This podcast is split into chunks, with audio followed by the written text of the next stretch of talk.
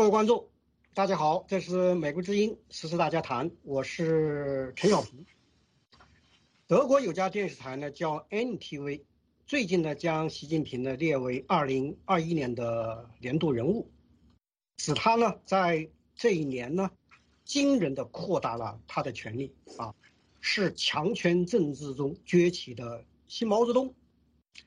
华尔街日报》啊，当初在习近平。一八年修改宪法、废除国家主席现任制的时候呢，就有这么一个评论，说习近平呢，距离站上终身职业的巅峰呢，只差那么一步。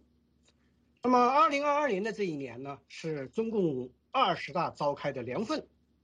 是不是习近平啊，要在这个时候登上这个权力巅峰的关键时刻？如果是这样的话呢，他能走完这一步吗？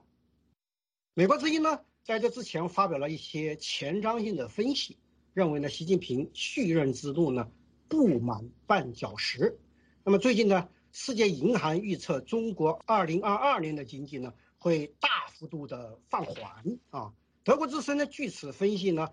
，2022年开始呢，中国将真正进入最困难的时期，成为中国苦日子的元元年。所以今天呢，我们要来分析习近平20。二二年面临的两大内政隐忧、政治和经济问题，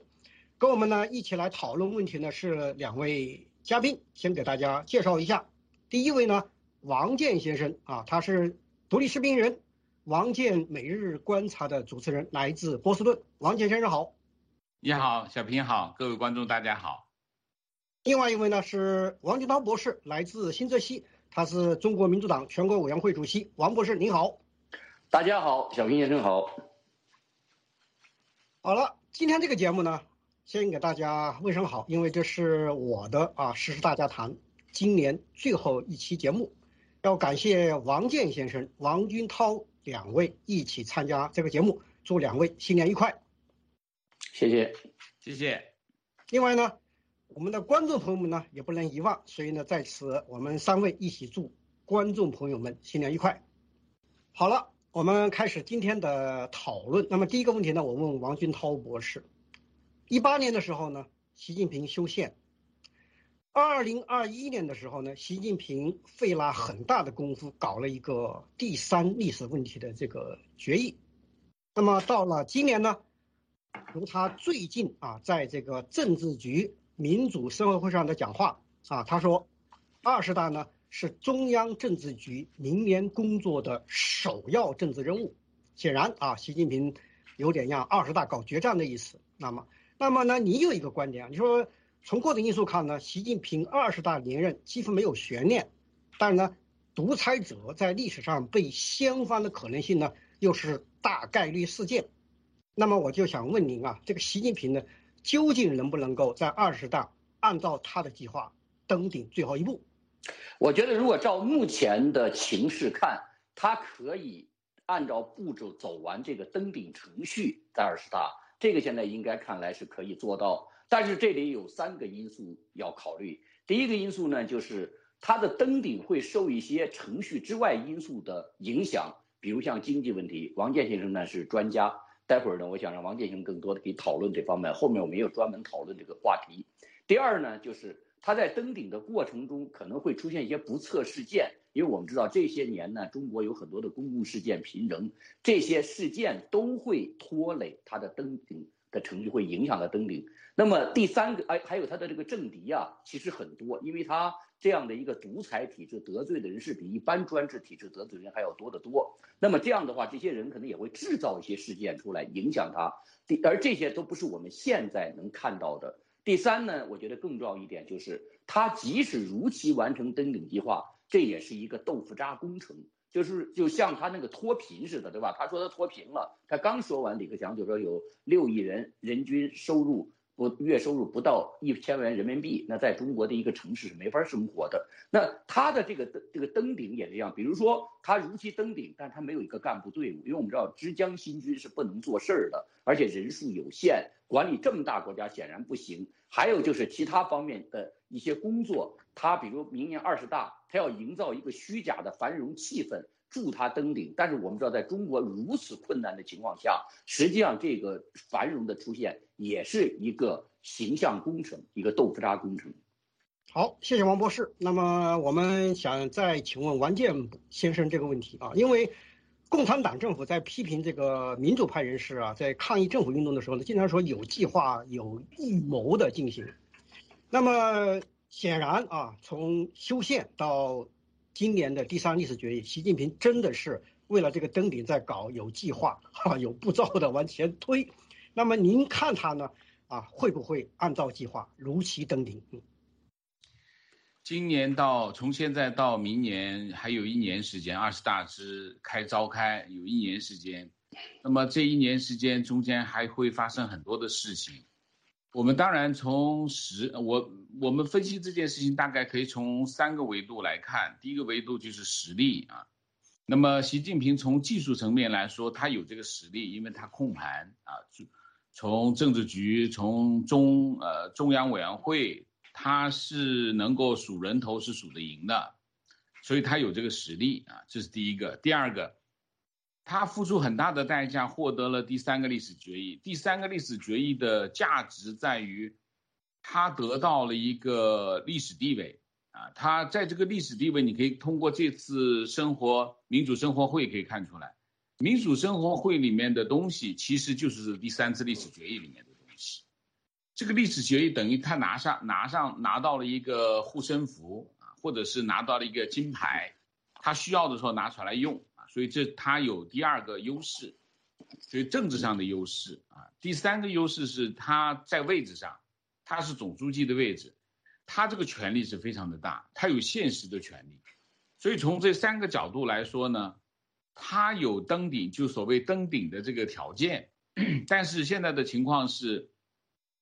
情况有的时候会向着对他不利的方向发展，就是内政外交啊。内政外交当然主要还是国内经济。中国其实讲到底是经济问题，中国的整个的崛起也靠的是经济。那么经济现在的经济的情况基本上是过去二十年最差的，然后另外一个说法是未来五年最好的。那你想一下这个情况，问题我们一会儿要详细讨论。哎，是这个情况是大体上是，就是说过去二十年最差，现未来五年最好。那么这个情况对习近平是不利。的。另外一个情况就是外交啊，中国外交基本上陷入了空前的决裂、决孤立啊。那么中美之间的决裂，包括中国和西方国家的这些。呃，关系的恶化都导致了中国对外关系的这些这些呃局，整个对外关系的框架等于就解体了，这对中国是非常不利的，因为中国是个高度高度对外依存的国家。那么如果这样的话，内政外交这两个情况的恶化，对他未来呃呃夺取这个连任的这个目标来说有重大的冲击。所以中间刚才军涛先生说的有道理，就是中间会发生一些不可预测的突发事件，你比如说金融危机啊，或者是人民币的问题等等啊，这个这个突发事件可能引引发一些不可确定的后果。所以呢，就是说我们总的来说，习近平有夺取他的连任的实力啊，而且他现任的这个条件也具备。但是整个的形势在朝着他不利方向发展，中间一些突发事件也会带来一些不可预测的后果，啊，我是这么看。好，谢谢王健先生。王健先生这个从一个比较宏观的角度啊，梳理了他面临的一些问题啊，条件很好，但是呢，这个内政外交啊会可能造成重大冲击啊，给他增加不确定因素。那么我呢，把话题扯回到内政方面啊，而且呢，内政方面呢，我先关注政治层面啊，一会儿我们再跟观众讨论经济层面。那内政方面呢，我在准备这个节目的时候呢，我梳理了习近平啊被认为他在二十大登顶不利的三大因素，我把这三大因素列出来呢，听听我们两位专家的意见。那么第一个这个因素啊，这个指的不利是什么呢？就是法广在分析的时候呢说。习近平啊，通过强力防腐清除了异己，啊，党内已很少听到反对的声音，但法官用了一个词叫“暗涌是存在的”，啊，甚至还会有险恶的内斗。那么他引用了这个在加拿大的吴国光教授的一个看法，他说二十大以前说不定拎出一个政治局委员啊，你也别觉得奇怪啊。这是第一个，就是暗涌是存在，这第一部分。第二个呢，我要梳理的这个挑战是什么呢？啊，习近平讲这个领导干部的这个制度的这个政治制度啊，是不是民主啊、有效啊？他讲看不看国家领导层是否依法有序更替？那么你现在这个玩法，终身执政的玩法，你跟有序更替是不是冲突？如果是冲突的话，你之言行如何辅助？这也构成他的一个挑战。第三呢？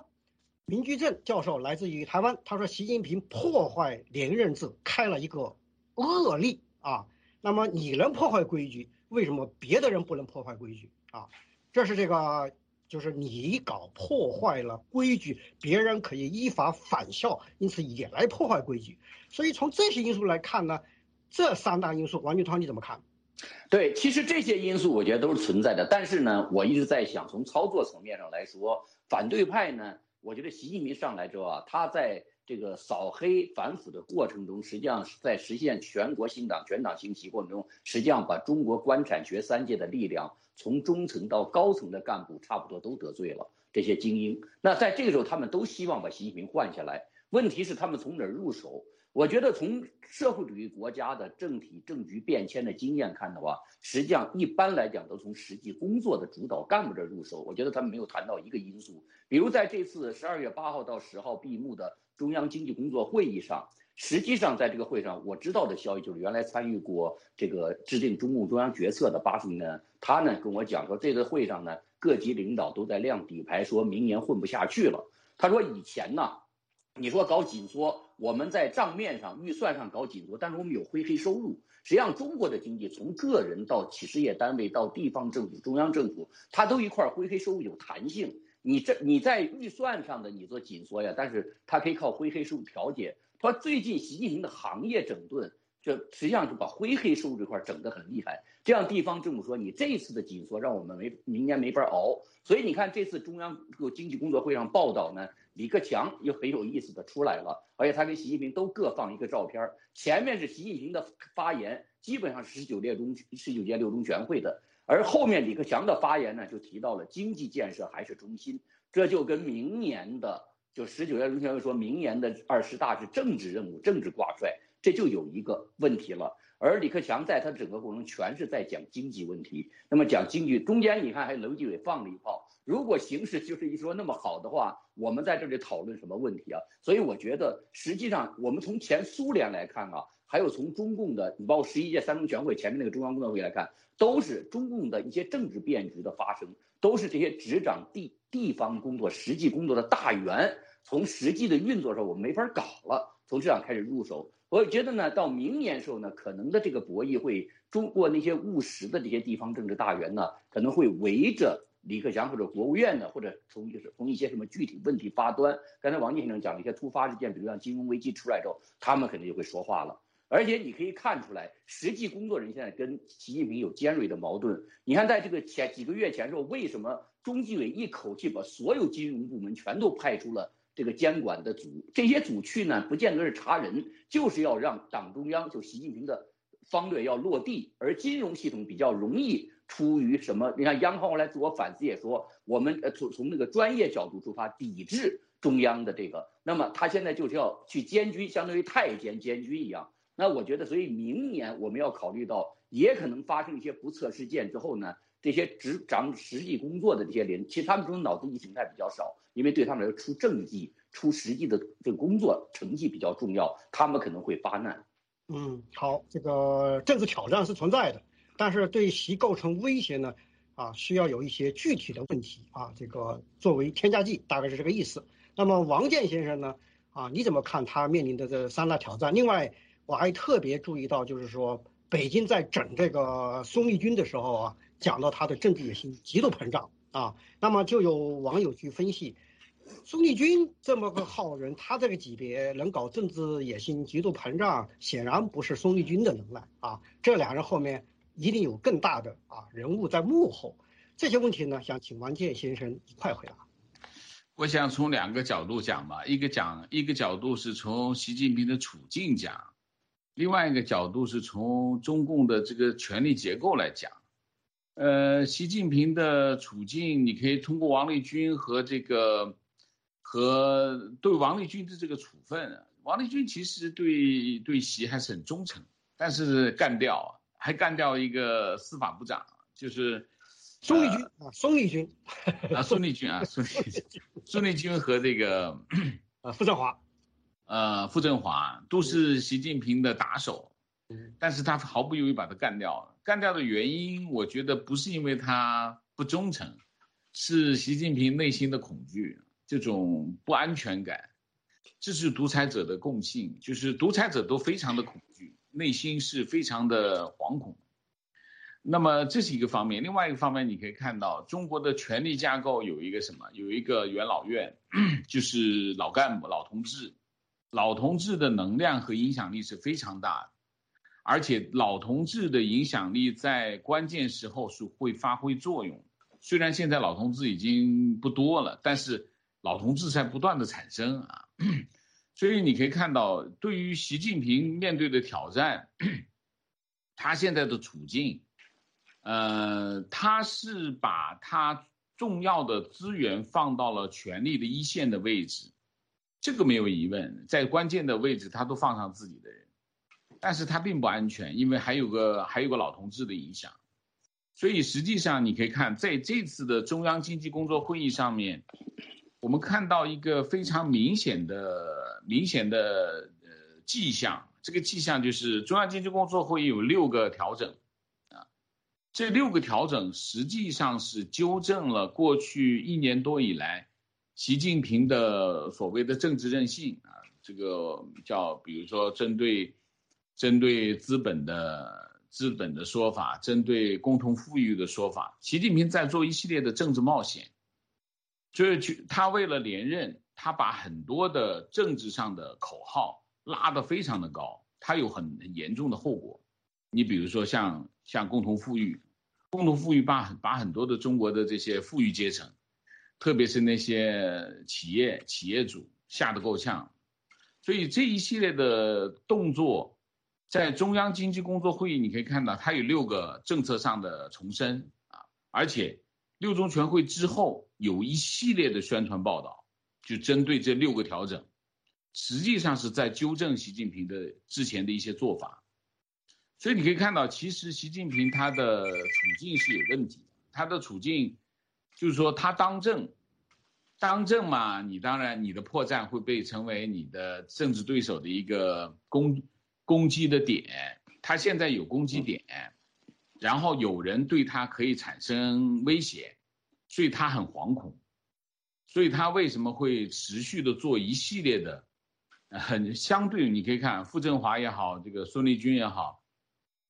做的非常极端的动作，原因就在这个这个就就在这里啊，所以我是觉得，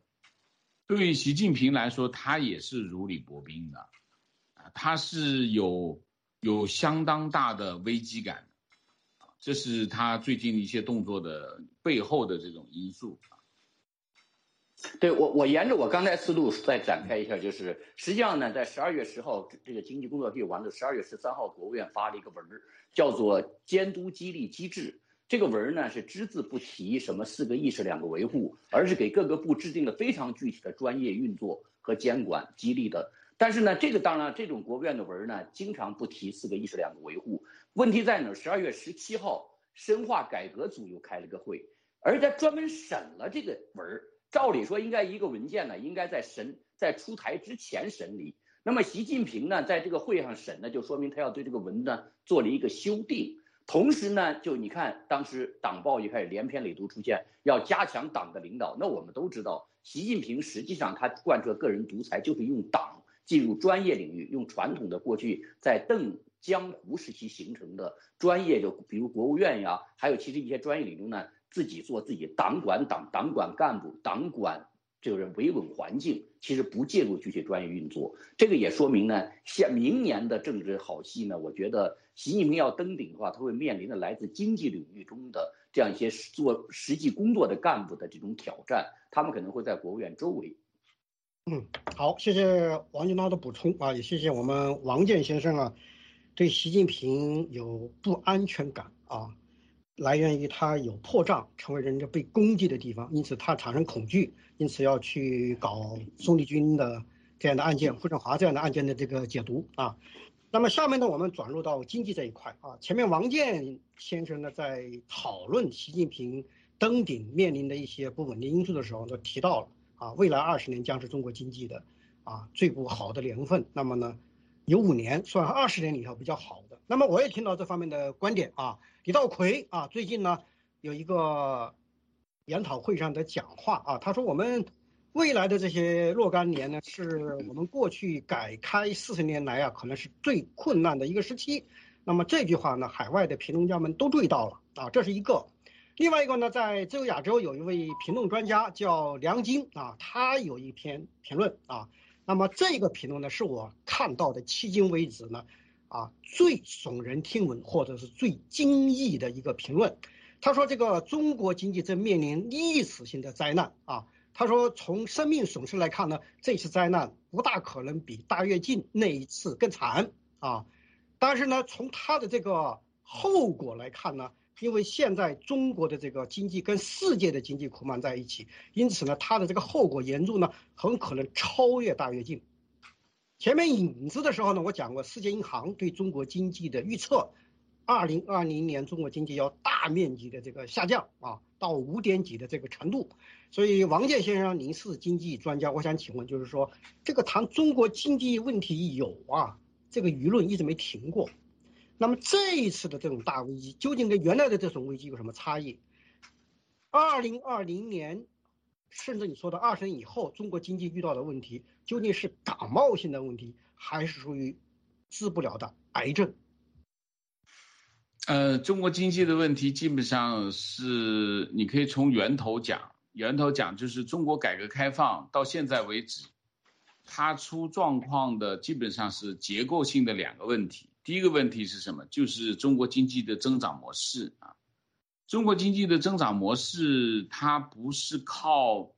靠内生性的需求拉动，中国的经济的增长模式就是一个啊，就是一个词叫借债，中国经济增长模式就是靠借贷推动了一个非常高速的增长，这是一个这是一个结构性的问题啊，就是说在这个结构性之下你往前走，当它走到。规呃借贷达到一定的规模的时候，它就走不动了，啊，这就是为什么我们说中国经济到了二零一八年就到了它的顶峰，然后就开始慢慢的拐头往下走，原因在这里，这是第一个。第二个就是中国的二元二元化的改革，就是只改经济不改政治啊。那么经济改革变成了一个权宜之计，也就是说之前就像温家宝说的，温家宝说如果你不政治不改革，你经济改革的成果保不住。那么这两个结构性的因素决定了中国经济走到今天走不下去了，然后你开始呈现出来的情况，所有的经济危机都来自什么？来自信用或者是来自债务。你看，你你你展望看一下，从次贷危机到这个亚洲金融危机都跟借贷有关，中国经济也不例外。中国经济现在的问题也跟借贷有关。所以它最后形成的后果，你看房地产，房地产跟什么有关？跟借贷有关。地方政府的问题也是跟借贷有关。实际上我们现在看，就我们叫这个个人部门或者是家庭部门的这个借贷也非常的高。现在中国家庭的借贷已经到了，就是大部分的，你看中国现在经常讲我消费能力不足，消费不足的原因是什么？借贷太高，他他大部分的钱都拿去还债去了。所以你把这些问题拢在一起，你可以看中国经济现在面对的问题，其实不完全是一个经济层面的问题，它更多的是什么？更多是中国开始改革一开始就发生的问题，就在已经是有已经在这里头。所以中国经济会不会会不会呃，在目前找到一整套的方案解决它？估计应该就没有。而且现在习近平推动的这一系列的政策，不是在解决这个问题，而是在加剧这个问题。你比如说国进民退啊，国进民退造成的后果是什么？国进民退造成的后果就经济失去活力，你挣不到钱，挣不到钱还不了债，啊，你比如说打击这些，打击教培行业，打击互联网企业，打击这些外资企业，一系列都在做这个动作，这些动作后果是什么？钱会跑掉，它最终的结果就钱跑掉，你借了那么多的钱，然后你在中国的钱又往外跑。你还不上这个钱，所以你现在看到的问题是，到目前为止，习近平啊，这个李克强他们没有人拿出一个方案来解决现在中国现面对的问题，中国面对的问题两头都搞不定，所以你怎你怎么办？现在的问题核心的问题就在这里啊。好，谢谢这个王健先生对中国经济的结构性问题的解读。那么解读了半天，实际上发现真正的问题不在经济领域啊，而且现在北京似乎举手无措，无法解决这个问题。习近平先生采取的一系列措施，用王健先生的话说，是在加重或者恶化已经存在的问题。王军涛博士啊，你有一个观点，你说政治风险啊是黑天鹅啊。这个经济问题呢是灰犀牛啊，那么政治风险呢最后会致命，啊，那么经济问题呢，你觉得有的时候难以避免？那么你怎么看这个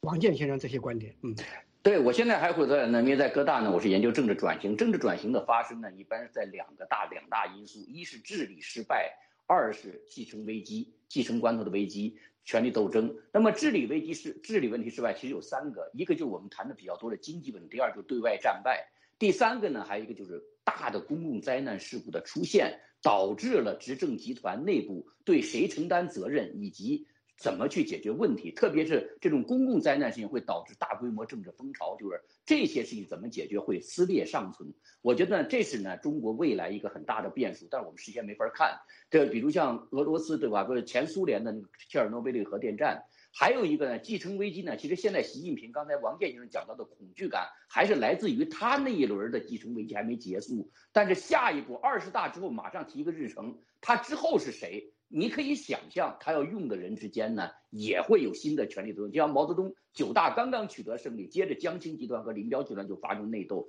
最后就使得毛泽东最后不得不的又把邓小平这些人又请出来，他前功尽弃。就是说，所以我在讲说，其实现现从照目前的情势来看的话，经济上的灰犀牛可能会带出一些公共灾难事件，因为现在领导层都在躺平，谁也不作为，不作为。中国这种国家，实际上官僚很庞大，但也在紧运行。一旦出现躺平，很多事情就会出事儿。出事儿之后，可能就会在老百姓中造成很大的反响。接着就有个谁承担责任，于是上层呢，这谁来做替罪羊？上层不同人就会有不同意见。那些反对习的人就会借机发难。他们现在就像什么呢？其实没有陈胜吴广起义啊，项羽还不出来呢，还在到处躲。人实际上就是陈胜吴广起义了，项羽、张良这人才活出来。最后的我就想说呢，其实呢，现在反习的力量很多，但是不敢动。一旦要是底下有个群体之间出来一个一个英雄啊，出来之后就是挑战习，而且能小有成就，让大家看到习也是没什么了不起的。然后那些地方大员就动起来，比如像唐朝这农民起义开始，到李渊这些贵族起来，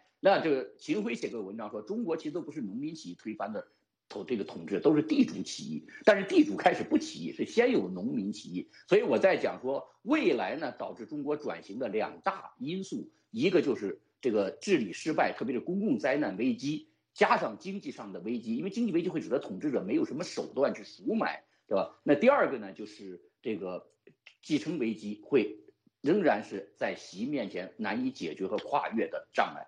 嗯，好，谢谢王金涛博士啊，这个治理危机啊带来经济上的这种啊危机，那么最后呢引发政治危机，另外呢继承危机本身也是一个很深刻的问题。那么今天这个美国之音的是大家谈呢，一共三十分钟，我们的这个节目啊只能到此打住，问题很大啊，希望我们有机会继续展开讨论。以上呢两位嘉宾的观点呢只代表嘉宾个人，不代表美国之音啊。感谢两位嘉宾参加今天美国之音的节目，祝大家新年愉快，祝观众新年愉快。